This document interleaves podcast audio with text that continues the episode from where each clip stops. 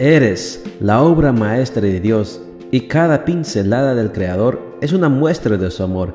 Presentamos la lectura devocional para damas, Pinceladas del Amor Divino, escrito por Erna Alvarado Poblete en la voz de Ruth Vargas desde Estados Unidos para todo el mundo de habla hispana. Muy buenos días querida amiga. El Señor te bendiga y te guarde. Hoy es martes 26 de octubre.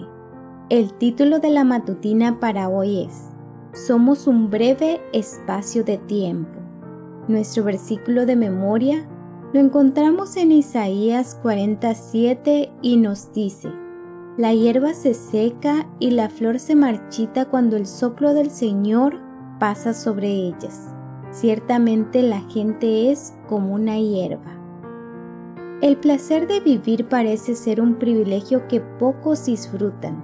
En medio del ajetreo cotidiano, de las apremiantes necesidades reales e imaginarias y de la frustración por los deseos no satisfechos, nos negamos el derecho de ser felices y no pensamos en la brevedad de la existencia en este planeta.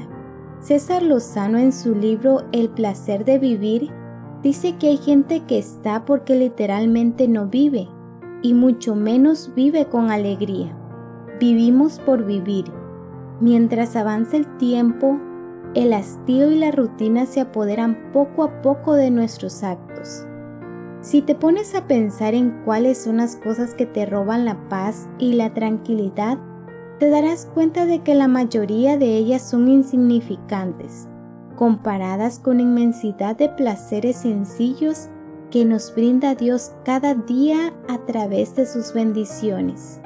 El pan en la mesa, la conversación tranquila con alguien a quien amamos, los matices del atardecer en el cielo y la luminosidad del amanecer son espectáculos maravillosos que no disfrutamos por estar sentadas frente al televisor, con los ojos fijos en el celular o con la mente puesta en los agobios de la jornada de ayer o del día que nos espera.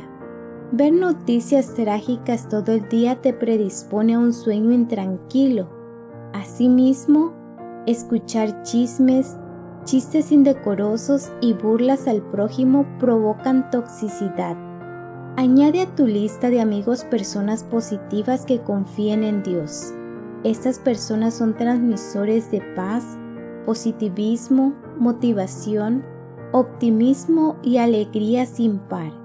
Vuelve a disfrutar de ese gozo sencillo que tal vez se ha ido apagando en tu vida por esos hábitos de ajetreo y distracción que te separan de lo que realmente llena el alma.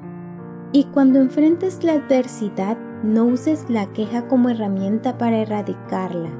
Lejos de ayudarte, jugará en tu contra.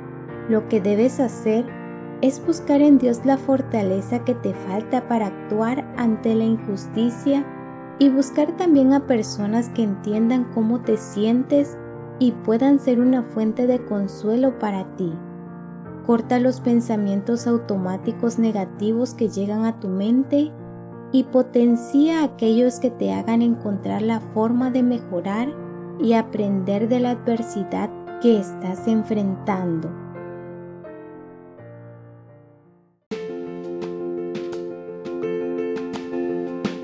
Les esperamos el día de mañana para seguir nutriéndonos espiritualmente. Bendecido día.